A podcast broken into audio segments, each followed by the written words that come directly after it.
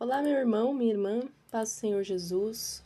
Hoje é dia 24 de janeiro de 2022, é uma segunda-feira. E hoje o versículo que eu quero trazer está lá em Provérbios 18, versículo 1.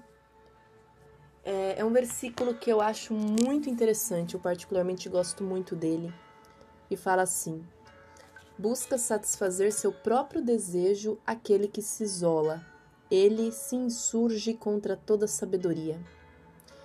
Quantas vezes a gente ouve pessoas falando, até mesmo nós falamos, ah, o melhor é ser isolado, eu sou antissocial, é, eu quero viver longe das pessoas, longe de tudo, de todos, do mundo, enfim. E Provérbios 18.1 vai nos mostrar o quanto isso não é certo. Porque quando a pessoa ela se isola, ela está mostrando que na verdade ela realmente só se interessa consigo mesma. Ah, mas conviver com o outro é difícil, dói. Mas Jesus nunca disse que seria fácil. Jesus convivia no meio das pessoas e ninguém foi mais maltratado, escorraçado, traído, judiado, negado do que ele. E então muitas vezes a gente acaba usando de desculpas para nos defender que Jesus mostra que nele a gente pode vencer todas as coisas.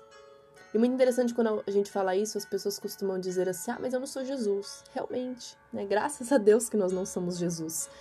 Porque nós não conseguimos muitas vezes nem perdoar o outro, muitas vezes não conseguimos nem abrir mão dos nossos próprios desejos para cuidar do outro, para não se isolar, para enfrentar os nossos medos, os nossos traumas. Imagine então morrer numa cruz, né? Então que bom que não somos Jesus. Porém, Deus nunca nos chamou para sermos Jesus.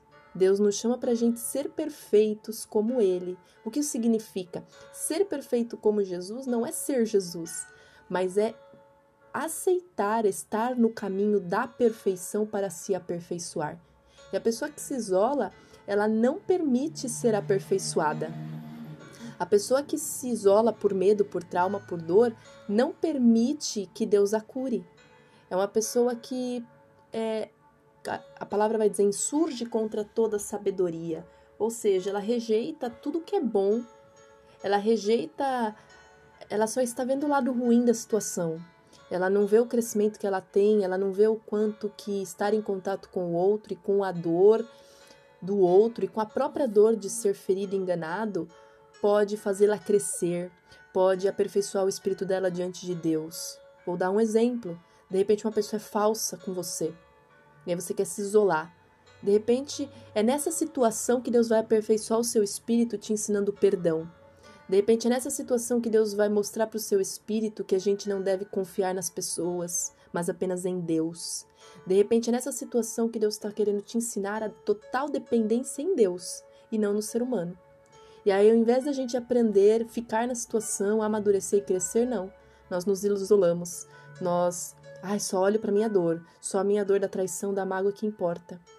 A gente não pode se esquecer que um ferido fere, e aquele que tem conhecimento e vida com Deus precisa aceitar, precisa se dobrar, precisa se humilhar na presença do Senhor para ser curado, para ser luz e sal na terra e na vida das pessoas. Que Deus abençoe muito a sua vida e que a sua dor não seja desculpa para você se isolar, mas que ela seja uma forma de você se aproximar de Deus, se permitir ser curado e ser luz e sal na vida e na terra das pessoas. Que Deus te abençoe muito, um excelente dia para você e até amanhã.